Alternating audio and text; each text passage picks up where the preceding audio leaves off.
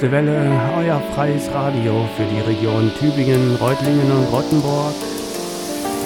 Auf der 96,6 MHz, im Kabel auf 97,45 MHz, im Stadtnetz Rottenburg auf 101,15 MHz und im Internet unter www.wüste-welle.de.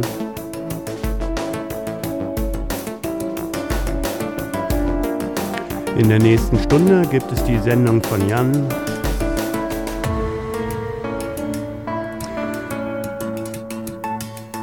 Ich vermute, dass es nicht wirklich eine schöne Sendung wird.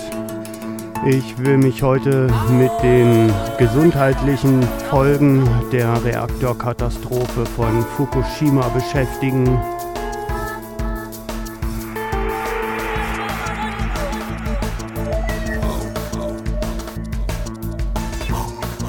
Aber für alle, die trotzdem weiterhin zuhören möchten, habe ich das kleine Trostpflaster ausgesucht.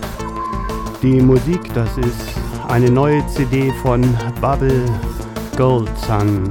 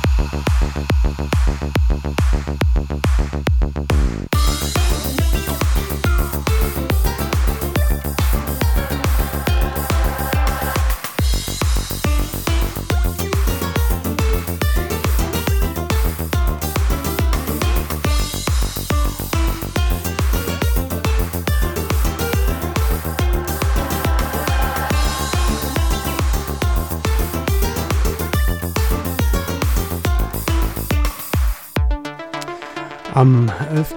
April gab es ein Erdbeben der Stärke 9 im Pazifik vor der japanischen Küste und durch den daraus folgenden Tsunami ist das Atomkraftwerk Fukushima 1 derart in Mitleidenschaft gezogen worden, dass es seitdem vor sich hin raucht, immer wieder kleine Explosionen zu verzeichnen hat und die Radioaktivität sich Stück für Stück über Japan ausbreitet. Also nicht nur über Japan. Im Prinzip ist inzwischen die Radioaktivität in Mikrospuren weltweit zu messen. Aber für Japan steht eine schlimme Zukunft bevor.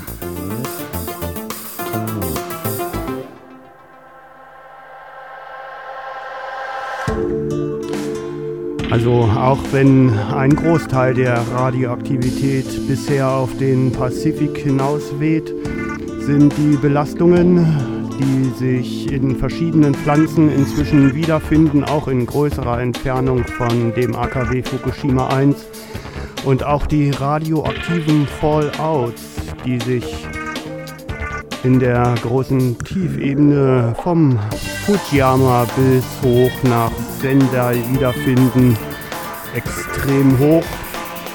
Und lassen befürchten, dass sich die Zukunft Japans deutlich ändern wird.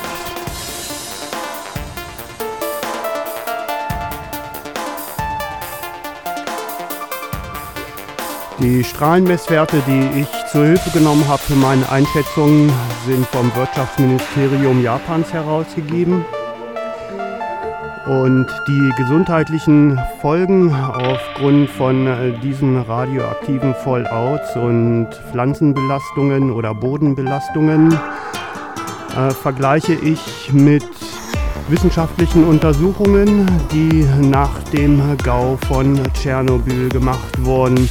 Ich beziehe mich hier nicht auf international anerkannte wissenschaftliche Arbeiten, sondern ich beziehe mich hier auf die wissenschaftlichen Arbeiten von Martin Tondel aus Schweden, von Professor Lengenfeld aus München, von Professor Lester Renko aus Weißrussland und von Juri und Jelina Bandaschewski aus Russland, deren Untersuchungen alle bis heute nicht von der Internationalen Atomenergiebehörde und auch von allen Staaten ja, zu Hilfe genommen werden, um die Gesundheit der japanischen Bevölkerung möglichst gut zu schützen.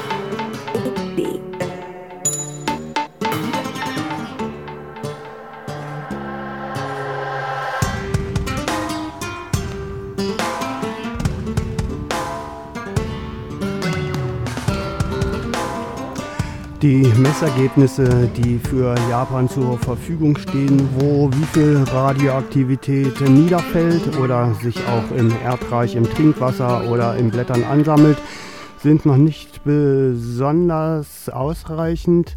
Ähm, es gibt viele Messungen mit langen Messreihen, aber Blattpflanzen werden ja im Prinzip im näheren Bereich, also sage ich mal im 40 bis 60 Kilometer Bereich um das AKW gemessen.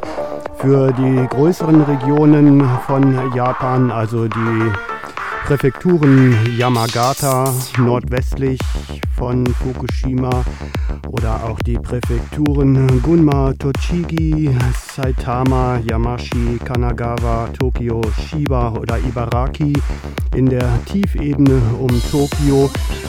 Hm, dafür gibt es Messungen im Trinkwasser inzwischen. Es gibt Messungen über den radioaktiven Fallout aber es gibt dort im Prinzip noch kaum Messungen über die Belastungen in Gemüse, in Nahrungsmitteln und im Erdreich.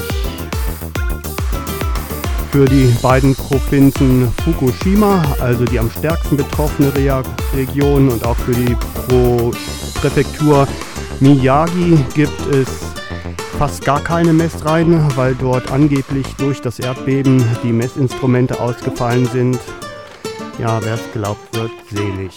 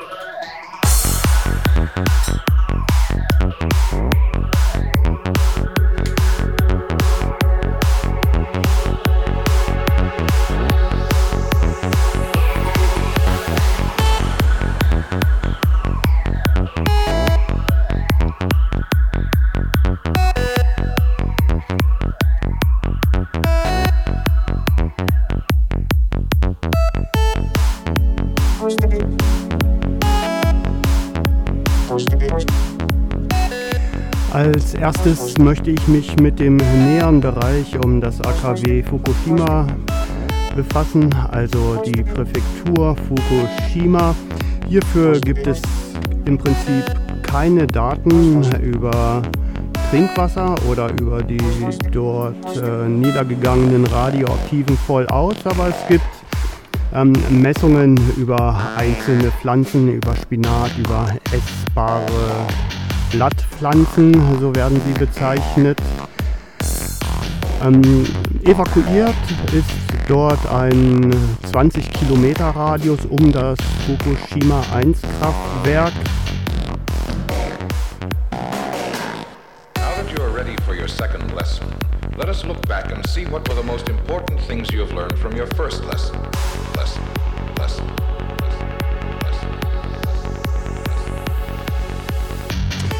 Ja, die erste Lektion, also die mit Abstand höchsten äh, Messwerte in essbaren Blattpflanzen und auch im Boden habe ich in Iitate entdeckt.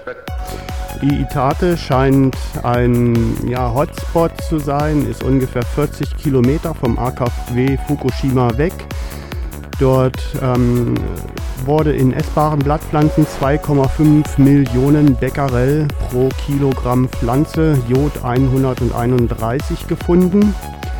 Und im äh, Boden, das habe ich umgerechnet, äh, das japanische Wirtschaftsministerium gibt äh, die radioaktive Rate in Kilogramm Boden an. Ich habe das auf die bei uns üblich verwendeten Quadratmeter bezogen.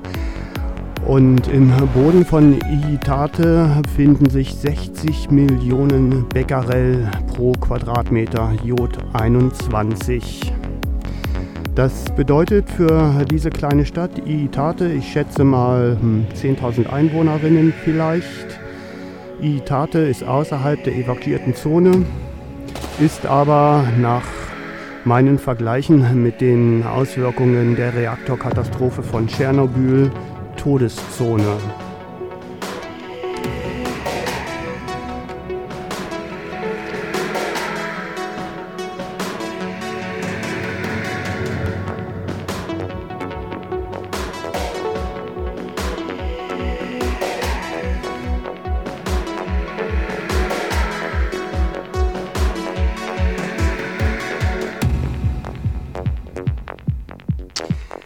Ja, ein Ort fünf Kilometer weiter, Kawamata. Dort ähm, ist in essbaren Pflanzen 308.000 Becquerel pro Kilogramm Jod 131 gefunden worden.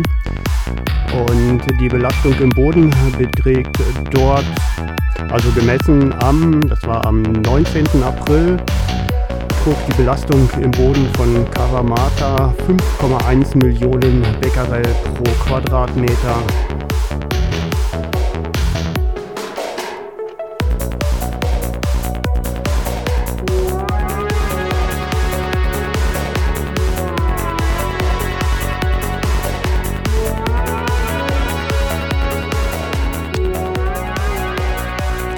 Zur Einschätzung der Vergleich mit den belasteten Regionen in Ukraine, Weißrussland und Russland. Ähm, dort waren bei Belastungen über 1,4 Millionen Becquerel Cesium 137 die Gegend zu verbotenen Zonen erklärt worden.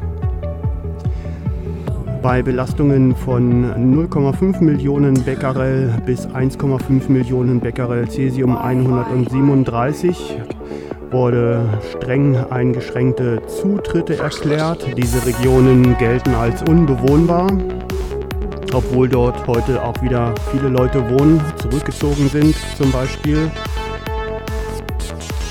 Und in Regionen mit einer hohen Belastung, aber zwischen 180.000 Becquerel pro Quadratmeter und 500.000 Becquerel pro Quadratmeter das sind Regionen mit einem kontrollierten Zutritt, die aber nicht mehr für die landwirtschaftliche Nutzung nutzbar sind.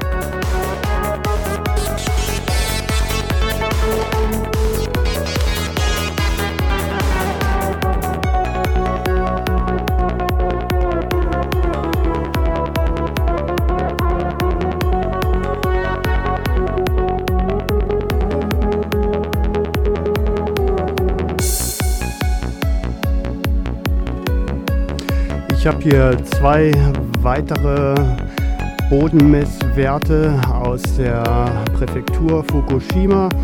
Ein Flecken liegt ungefähr ja auch 40 Kilometer westlich vom AKW Fukushima. Dort strahlt der Boden mit 2,8 Millionen Becquerel pro Quadratmeter. Also im Vergleich mit dem AKW, mit dem Gau von Tschernobyl wäre auch das eine Todeszone. 40 Kilometer weg von AKW Fukushima 1. Diese Region ist bis jetzt nicht evakuiert worden. Ein anderer Flecken am äh, Südwest- oder West-Südwestlich, muss ich sagen. Ähm, dort strahlt der Boden auch etwa 40 Kilometer weg mit 1,15 Millionen Becquerel pro Quadratmeter. Vielleicht sollte ich dazu sagen, dass diese einzelnen Messungen ähm, jetzt nicht darauf zurückführen, dass jetzt die ganze Präfektur Fukushima mit diesen Werten belastet ist, sondern die Radioaktivität tritt zum einen in Hotspots auf, das heißt es gibt sehr hoch belastete Flächen und äh, direkt daneben können sich weniger hoch belastete Flächen befinden. Und ich habe hier äh, diese Belastungswerte sind für Jod 131 ausgerechnet und die Vergleiche mit Tschernobyl betragen dort irgendwie die Berechnungen für Cäsium 137. Das sind alles nur An Anhaltswerte. In der ganz neuesten Literatur wird Cäsium 137 als Leitwert benutzt, weil zu diesen radioaktiven Elementen, die dort gemessen werden, also wenn man jetzt Cäsium 137 nimmt, dann kommen zu, sagen wir mal, 1000 Becquerel Cäsium 137. Ähm, dann kommen dann noch einmal weitere 1000 Becquerel Cäsium 134 dazu. Dazu kommen noch 500 Becquerel Strontium 90 dazu dazu addiert werden müssen dann ebenso noch 50 Becquerel Plutonium 239. Ich habe jetzt mal nur vier der radioaktiven Elemente erwähnt, die sich dann zu der Gesamtbelastung aufaddieren. In, eigentlich müssten es 30 radioaktive Elemente sein, die dann zusammengerechnet werden, wenn von einer Belastung in Jod oder in Cäsium gesprochen wird. Das heißt, die reale radioaktive Kontamination, wenn man jetzt zum Beispiel ähm,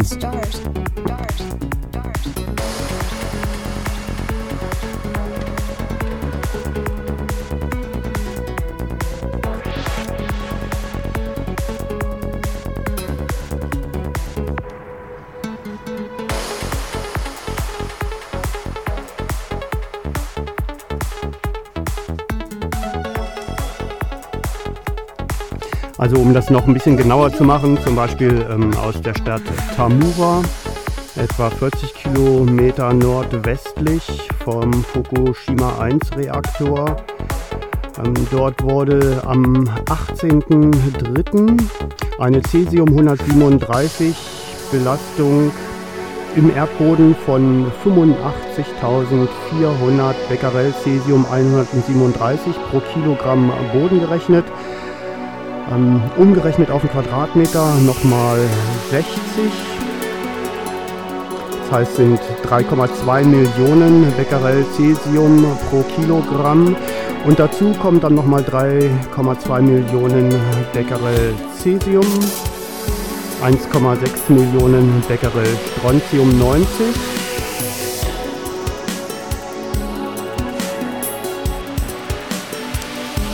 und ungefähr 160.000 Becquerel Plutonium 139.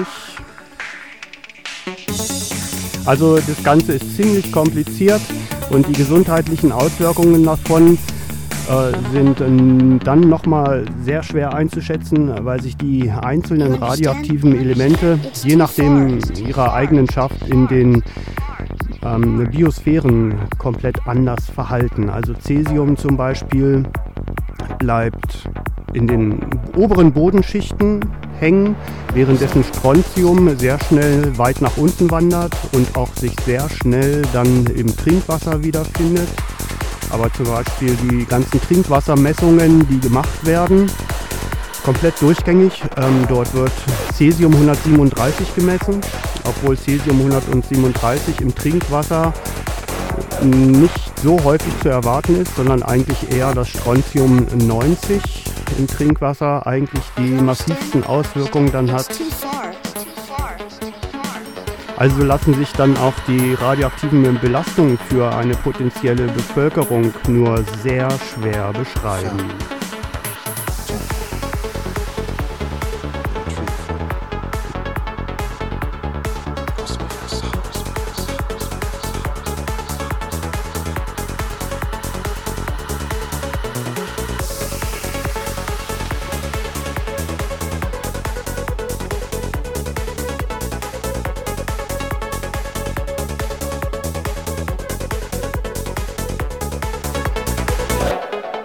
Erwähnt hatte ich schon, dass in einem Umkreis von 20 Kilometer um das AKW Fukushima 1 evakuiert wurde.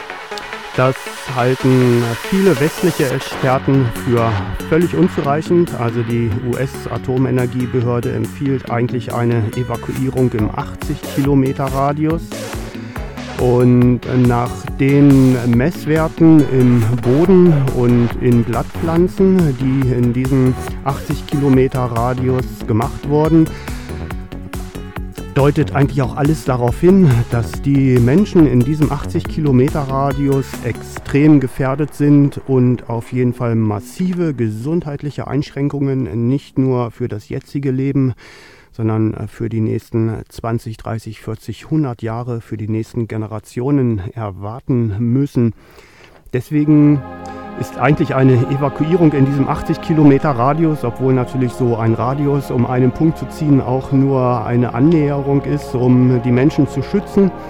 Aber in diesem 80 Kilometer Radius um das AKW Fukushima befinden sich drei Großstädte mit bis zu 500.000 Einwohnern.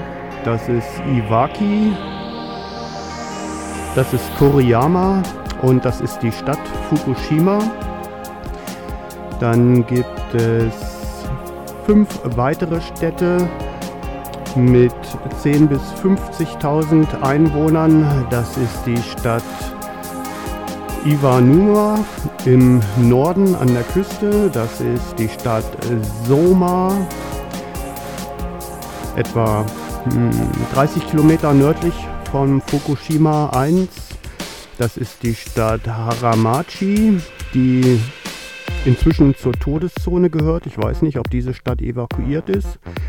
Die Stadt Nami liegt mitten im bereits evakuierten Gebiet.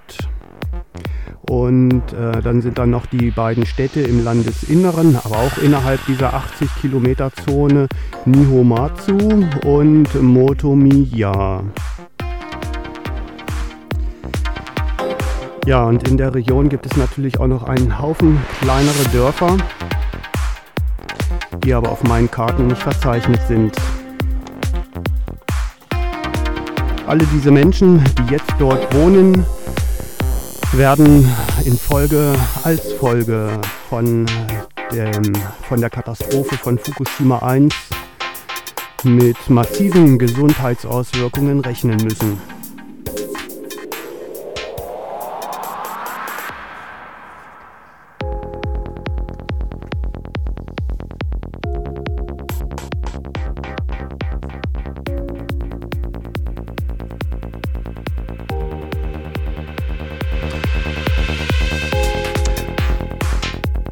Welche Gesundheitsauswirkungen in äh, diesem 80 Kilometer Bereich um das AKW Fukushima zu erwarten sind.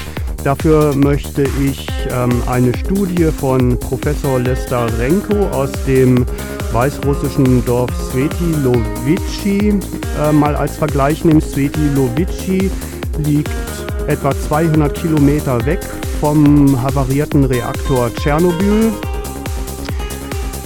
ähm, Professor Lestarenko hat in diesem Dorf Studien angestellt und diese unter wissenschaftlichen Aspekten aufgeführt, obwohl das von den etablierten Wissenschaften nicht anerkannt wurde bis heute.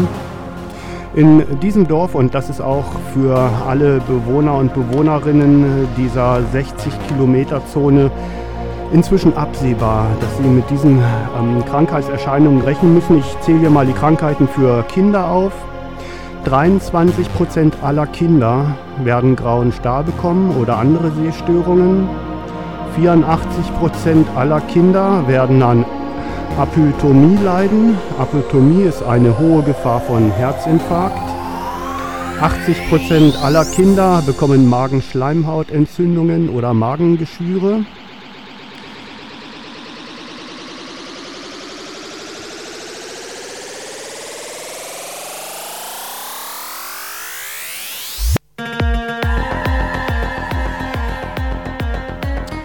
Auf diese Gesundheitsgefahren ist die japanische Regierung wie auch alle Staaten komplett unvorbereitet.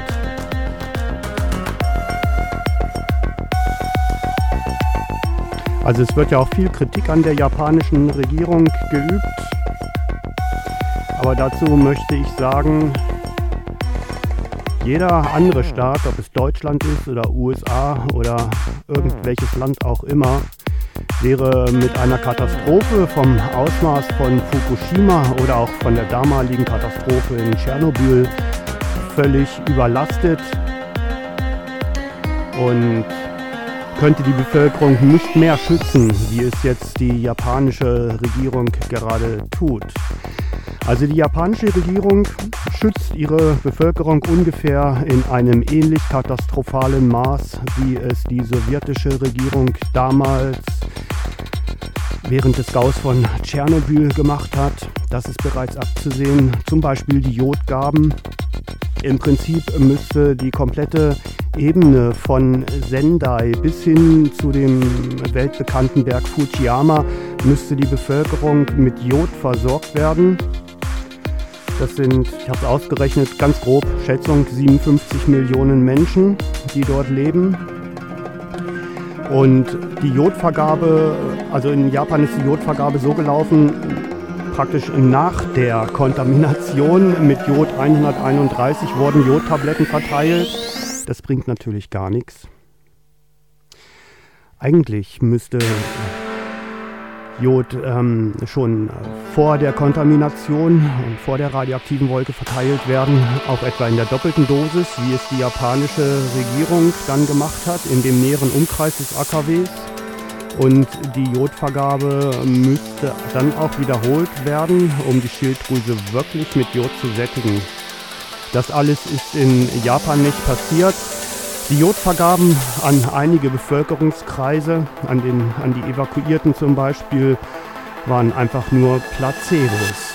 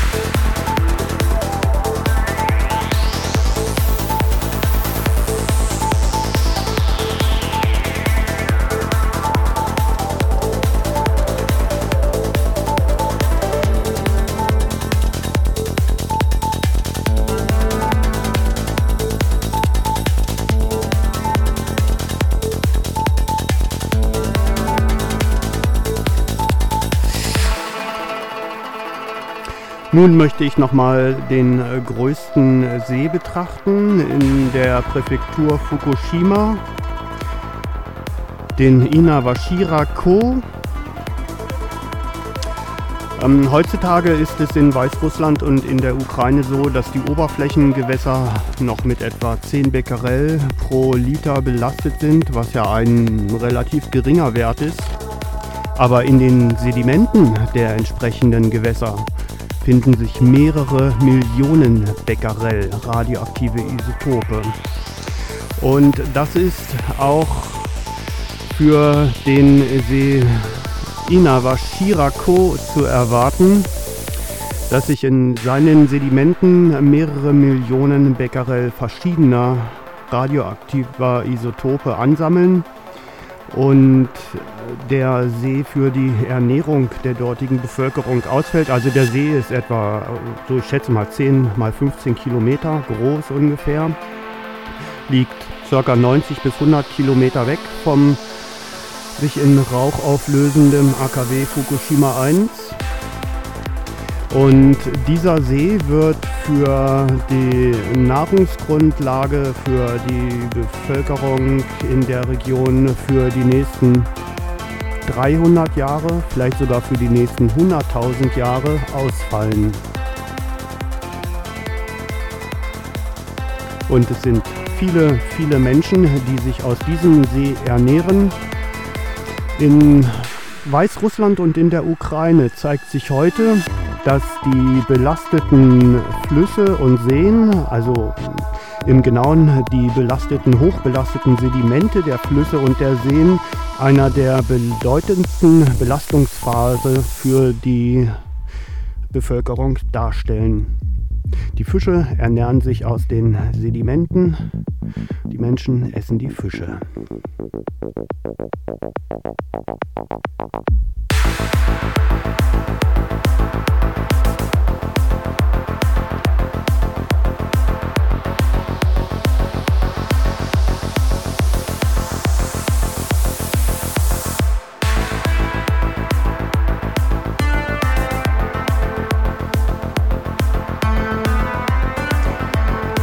Ein weiteres Problem, was sich in der Ukraine, in Weißrussland und in Russland ergeben hat, sind, dass in den hochbelasteten Gebieten, also gar nicht mal in den Sperrzonen, sondern in den Gebieten, die teilweise als landwirtschaftlich nicht nutzbar bezeichnet werden, Hunderttausende von Kleinbauern und Kleinbäuerinnen leben, die fast ausschließlich von dem leben, was sie auf ihren Feldern erwirtschaften.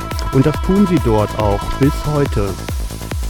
Und ich vermute, dass das auch für Japan so läuft, dass die landwirtschaftliche Produktion, besonders die zum Eigenverbrauch, weiter betrieben wird und die Menschen in verschiedenen Regionen oder Präfekturen Japans für den Rest ihres Lebens radioaktiv hochbelastete Nahrungsmittel essen werden.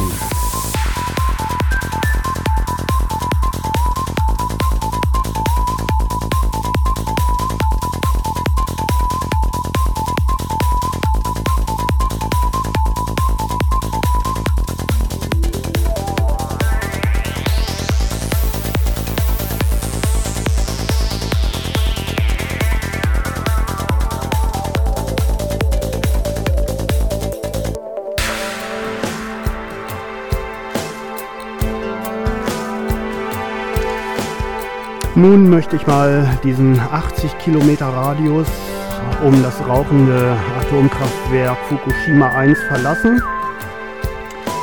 Ähm, in mehreren Küstenstädten ist Spinat untersucht worden und Frühlingschrysanthemen. Frühlingschrysanthemen sind in Japan ein essbares Blattgemüse. Ähm, in äh, Kita Abiraki wurde Spinat gemessen mit 24.000 Becquerel Jod 131. In der Stadt Hitachi, Hitachi wurde Spinat mit 54.000 Becquerel Jod 131 gemessen. Ähm, Hitachi liegt ungefähr naja, 120, 130 Kilometer weit weg von Fukushima 1 in der Stadt Asahi. Die liegt dann schon oh, ungefähr 200 Kilometer weg von Fukushima 1 ähm, wurden Frühlingschrysanthemen gemessen mit 4300 Becquerel Jod 131. Vielleicht erwähne ich dazu eine Rechnung, die von der Gesellschaft für Strahlenschutz e.V. aufgestellt wurde, also der Strahlentelex der vielleicht einigen bekannt sein könnte. Und die haben diesen Wert aus der Stadt Hitachi genommen, wo der Spinat äh, 54.000 Becquerel Jod 131 pro Kilogramm Spinat strahlt. Und ähm, die japanische Regierung hat ja kundgetan, naja, den Spinat waschen und dann kann man den ruhig ein Jahr lang essen. Ähm, die, der Strahlentelex hat sich überlegt, welche Dosis für die Schilddrüse aus diesem Spinat entsteht. Äh, wenn nur die geringe Menge von 100 Gramm dieses Spinates gegessen wird und ist äh, für einen Säugling auf die Dosis von 20 Millisievert Schilddrüsendosis gekommen. Bei dem Verzehr von 100 Gramm eines Spinates mit 54.000 Becquerel Jod 131 pro Kilogramm Spinat. Für einen Jugendlichen läuft sich dann die Schilddrüsendosis beim Verzehr von 100 Gramm dieses Spinates auf 3,7 Millisievert, für einen Erwachsenen auf 2,3 Millisievert. Diese unterschiedlichen Strahlendosen, die entstehen, hängen mit der unterschiedlichen Aufnahmebereitschaft in verschiedenen Alterssituationen zusammen, aber auch von dem gesamten Körpergewicht äh, dieses Menschen. Und diese für einen Säugling 20 Millisievert Schilddrüsendosis, ähm, damit ist zu erwarten, dass dieses Kind oder dieses Kleinkind im Laufe der nächsten Jahre mit seiner Schilddrüse Schäden bekommt oder Schilddrüsenkrebs bekommt. Das heißt, ähm, also diese 20 Millisievert pro Schilddrüse liegen ungefähr 23 Mal über dem Belastungswert, der in Deutschland zugelassen ist. Und dazu möchte ich auch noch sagen, also Millisievert ist eine Einheit für radioaktive Belastungen, die auf eine biologische Körperdosis abzielt, währenddessen eine Angabe in Becquerel pro Kilo, pro Liter oder pro Quadratmeter die radioaktiven Zerfälle der in einer Sekunde zählt. Und äh, gegenüber dem Becquerel ist Millisievert dann im Prinzip ein Wert, der schon mal die radioaktive Beschädigung von Gewebe beschreiben soll. Allerdings ähm, möchte ich auch dazu sagen, dass die heutigen Berechnungen der ähm, radioaktiven Belastungsdosen in Millisievert nur die Gammastrahlung und die Beta-Strahlung betreffen. Also im Prinzip für inkorporierte oder gegessene radioaktive Isotope auch die heutige Berechnung der Körperdosen in Millisievert völlig unzureichend ist, weil Alpha-Strahler hier drin gar nicht beachtet werden. Und gerade im Nahbereich von 2 cm, also radioaktive Isotope, die sich irgendwo im Herzmuskel, in der Bauchspeicheldrüse, in der Schilddrüse oder sonst wo im Knochenmark befinden, ähm, gerade hier in diesem 2 cm Bereich haben die Alpha-Strahlen besonders schwere Auswirkungen gegenüber den Beta- oder gar den Gammastrahlen.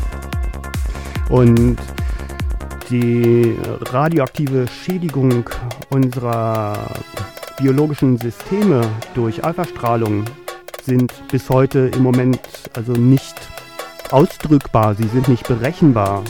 Es gibt keine wissenschaftlichen Untersuchungen, wie Alpha-Strahler beim Essen oder beim Einatmen in unserem Körper überhaupt funktionieren. Das betrifft zum Beispiel Plutonium, ein typischer Alpha-Strahler.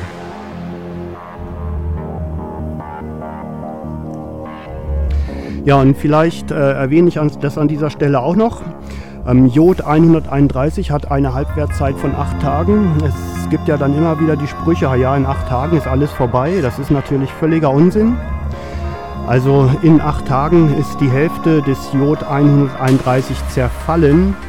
Das heißt, dass es schon mal 80 Tage dauert, bis 99,9 Prozent des Jod 131 zerfallen sind. Und das Jod 131 zerfällt natürlich auch nicht, es löst sich nicht in nichts auf, sondern es zerfällt in andere Elemente. Teilweise zerfällt es in andere radioaktive Elemente. Jod 131 zerfällt zum Beispiel in, unter anderem in Jod 129. Jod 129 strahlt nicht so stark wie Jod 131, weil es viel langsamer zerfällt, viel, viel langsamer, in menschlich, also 54 Millionen Jahre Halbwertzeit oder sowas in der Richtung war das. Das bedeutet aber, dass Jod 129 in menschlichen Zeiträumen gar nicht zerfällt. Ja, und trotzdem weiter strahlt.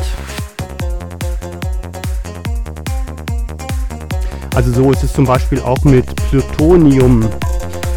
Ähm, Plutonium zum Beispiel zerfällt innerhalb von 24.000 Jahren, aber es zerfällt also als Halbwertszeit, aber es zerfällt dann natürlich auch nicht in, in ein luftleeres Loch, sondern Plutonium zerfällt.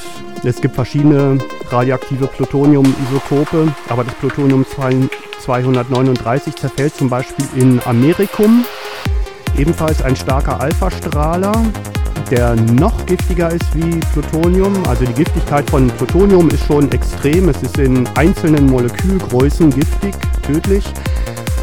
Und ähm, Amerikum hat dann eine noch größere Halbwertszeit wie Plutonium. Ja, und strahlt dann einfach weiter.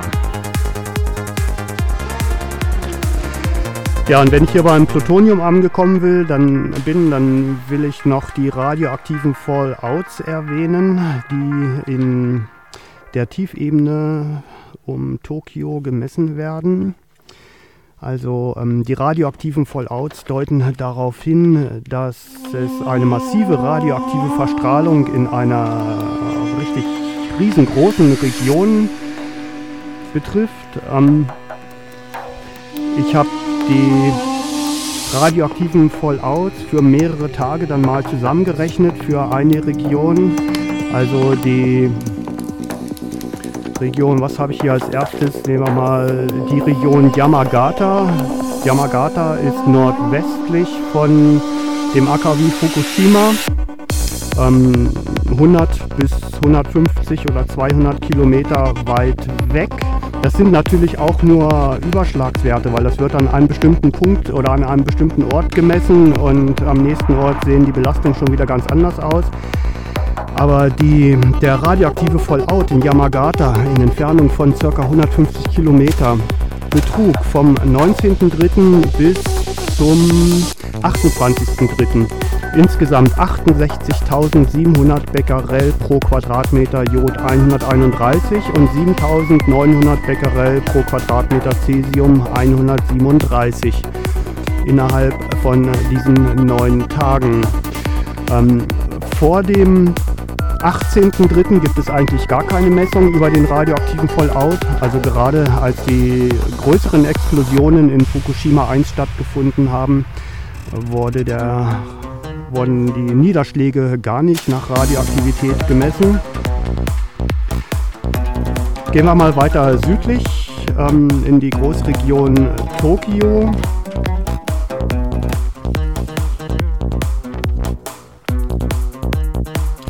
Zum Beispiel ähm, sehr viel radioaktiven Fallout hat äh, die Präfektur Ibaraki abbekommen.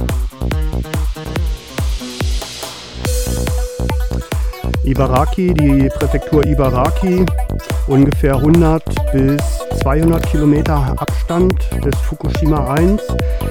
Dort äh, sind äh, Niederschläge niedergegangen mit radioaktivem Fallout zwischen dem 18.03. und dem 29.03. von insgesamt 2,9 Millionen Becquerel pro Quadratmeter Jod 131 und 25.900 Becquerel pro Quadratmeter Cäsium 137. Extrem hoch.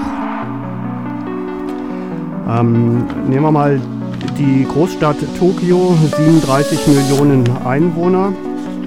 Mal gucken, wo haben wir hier Tokio? Da ist Tokio. Ähm, in Tokio sind zwischen dem 18. und dem 29.03. radioaktive Fallouts niedergegangen von 84.588 Becquerel pro Quadratmeter Jod 131 und ähm, 6470 Becquerel pro Quadratmeter, Cäsium 137.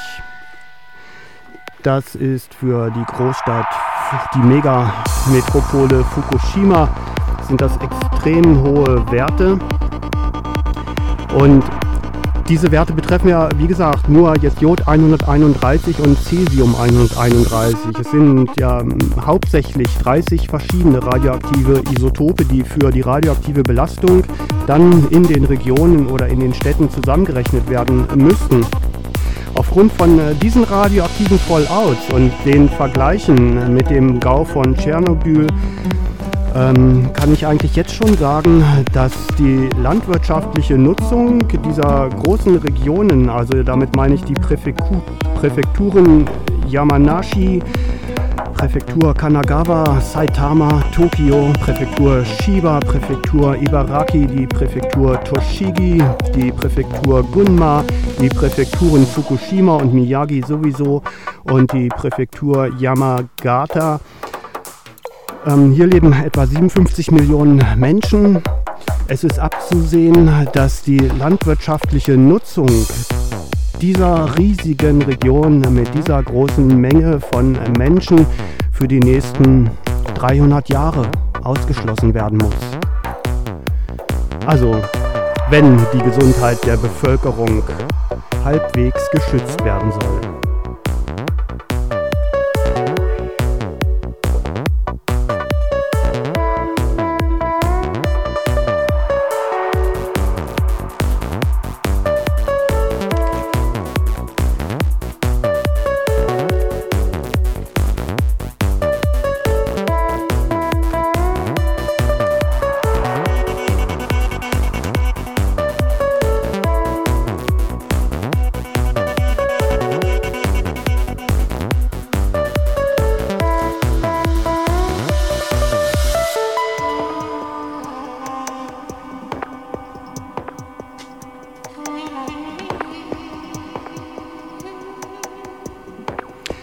Diese Angaben über radioaktive Fallouts in gigantischen Größenordnungen oder Angaben über Bodenproben äh, Becquerel pro Quadratmeter sind natürlich nur Annäherungswerte. Als Beispiel die Stadt Kiew, die Hauptstadt der Ukraine, ähm, lag nicht in einem Evakuierungsgebiet, ist heute auch nur mäßig belastet. Aber Pilze, die heutzutage in Kiew gesammelt werden, 25 Jahre nach dem Gau von Tschernobyl, sind 380.000-fach höher belastet wie normal. Fische, die in Kiew gefangen werden, sind 450.000 Mal höher belastet wie normal.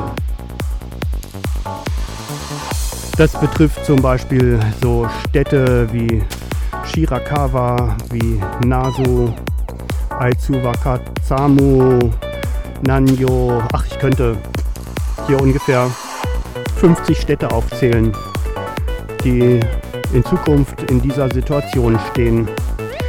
Die Radioaktivität reichert sich in den Pflanzen an.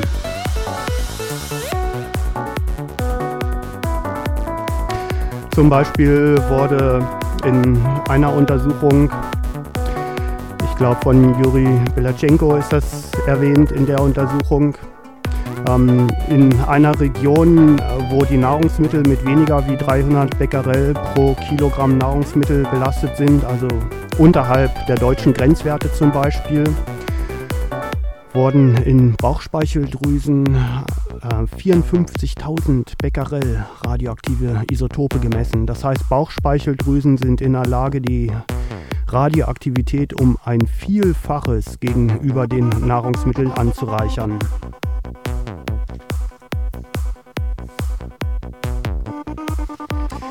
Und es ist nicht nur die Bauchspeicheldrüse, die Nahrung, äh, die radioaktive Isotope anreichert, sondern die Thymusdrüse reichert radioaktive Isotope stark an. Die Thymusdrüse ist für die Immunabwehr zuständig. Die endokrinen Drüsen reichern Radioaktivität massiv an. Die sind für die Entwicklungssteuerung zuständig. Für Erwachsene ist die radioaktive Anreicherung in Nieren, in der Plazenta, im Herzmuskel und im Mutterkuchen nachgewiesen worden. Das heißt, die Belastungen von den heute üblichen Grenzwerten von 300, äh, 500 oder in Japan sogar 2000 Becquerel Cäsium bedeuten, dass einzelne Organe so massiv Strahlen belastet werden,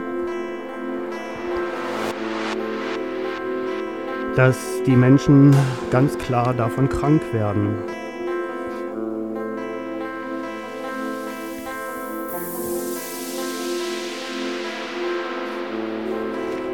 Also auch aus der Ukraine, das ist jetzt nicht aus den äh, belasteten Gebieten äh, dort, sondern quasi schon sozusagen für die ganze Ukraine zählt das. In der Ukraine haben die Erkrankungen des endokrinen Systems um 2500 Prozent zugenommen.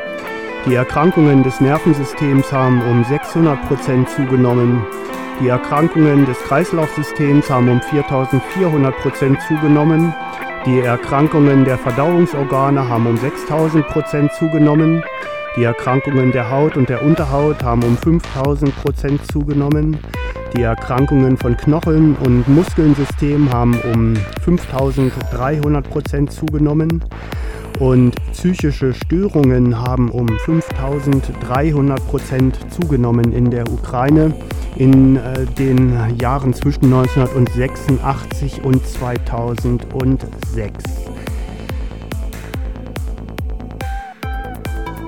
So schlimm wie das ist, aber das ist eigentlich das, was die 57 Millionen Menschen in der ja, hauptsächlich belasteten Regionen Japans in Zukunft zu erwarten haben. Leider ist die japanische Regierung und mit ihr zusammen alle anderen Regierungen dieser Welt nicht in der Lage, die Folgen des Reaktorunfalls von Tschernobyl auch nur halbwegs zu erkennen und diese in gesundheitlichen Schutz jetzt in Japan zum Beispiel umzusetzen.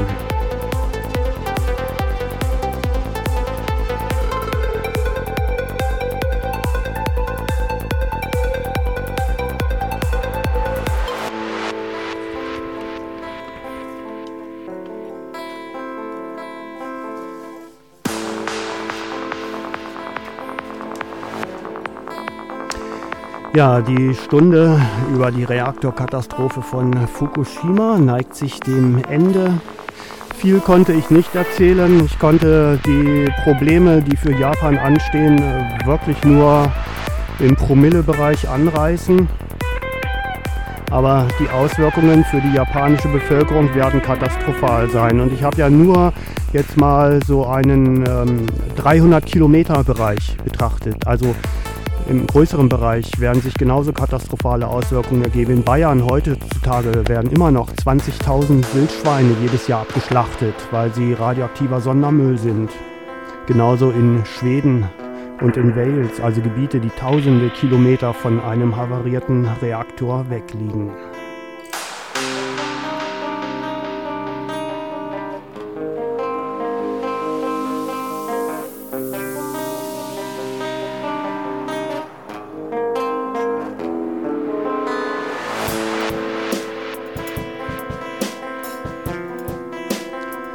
Ja, das ist alles ziemlich schlimm und es wird allerhöchste Eisenbahn, dass wir weltweit aus der Nutzung der Atomenergie aussteigen. Mit diesen Auswirkungen haben die meisten Menschen nicht berechnet, aber zumindest die Wissenschaftler und Wissenschaftlerinnen, die sich interessiert haben, die hätten es wissen können.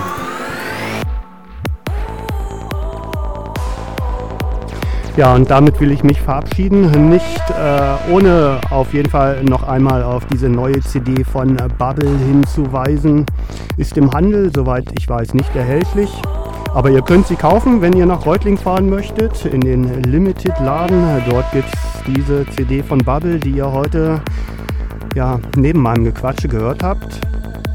Es gibt auch eine CD-Release-Party am Samstag, den 9. April die erste Outdoor-Party für dieses Jahr.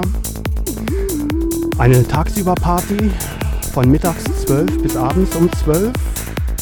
Und wenn ihr die Location erkunden wollt, dann müsst ihr dafür auf eine Facebook-Seite gehen. Ähm, unter Dance and Smile gibt es die CD-Release-Party zu der netten Musik, die ihr im Hintergrund hört, von Bubble. Ja, um Fukushima zwischendurch auch mal wieder aus den Augen oder den Ohren oder dem Hirn zu verlieren. Die CD-Release-Party von Bubble auf der Facebook-Seite Dance and Smile.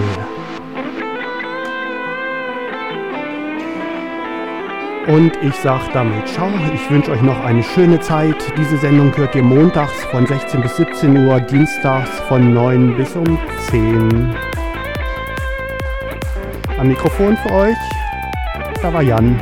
Ciao.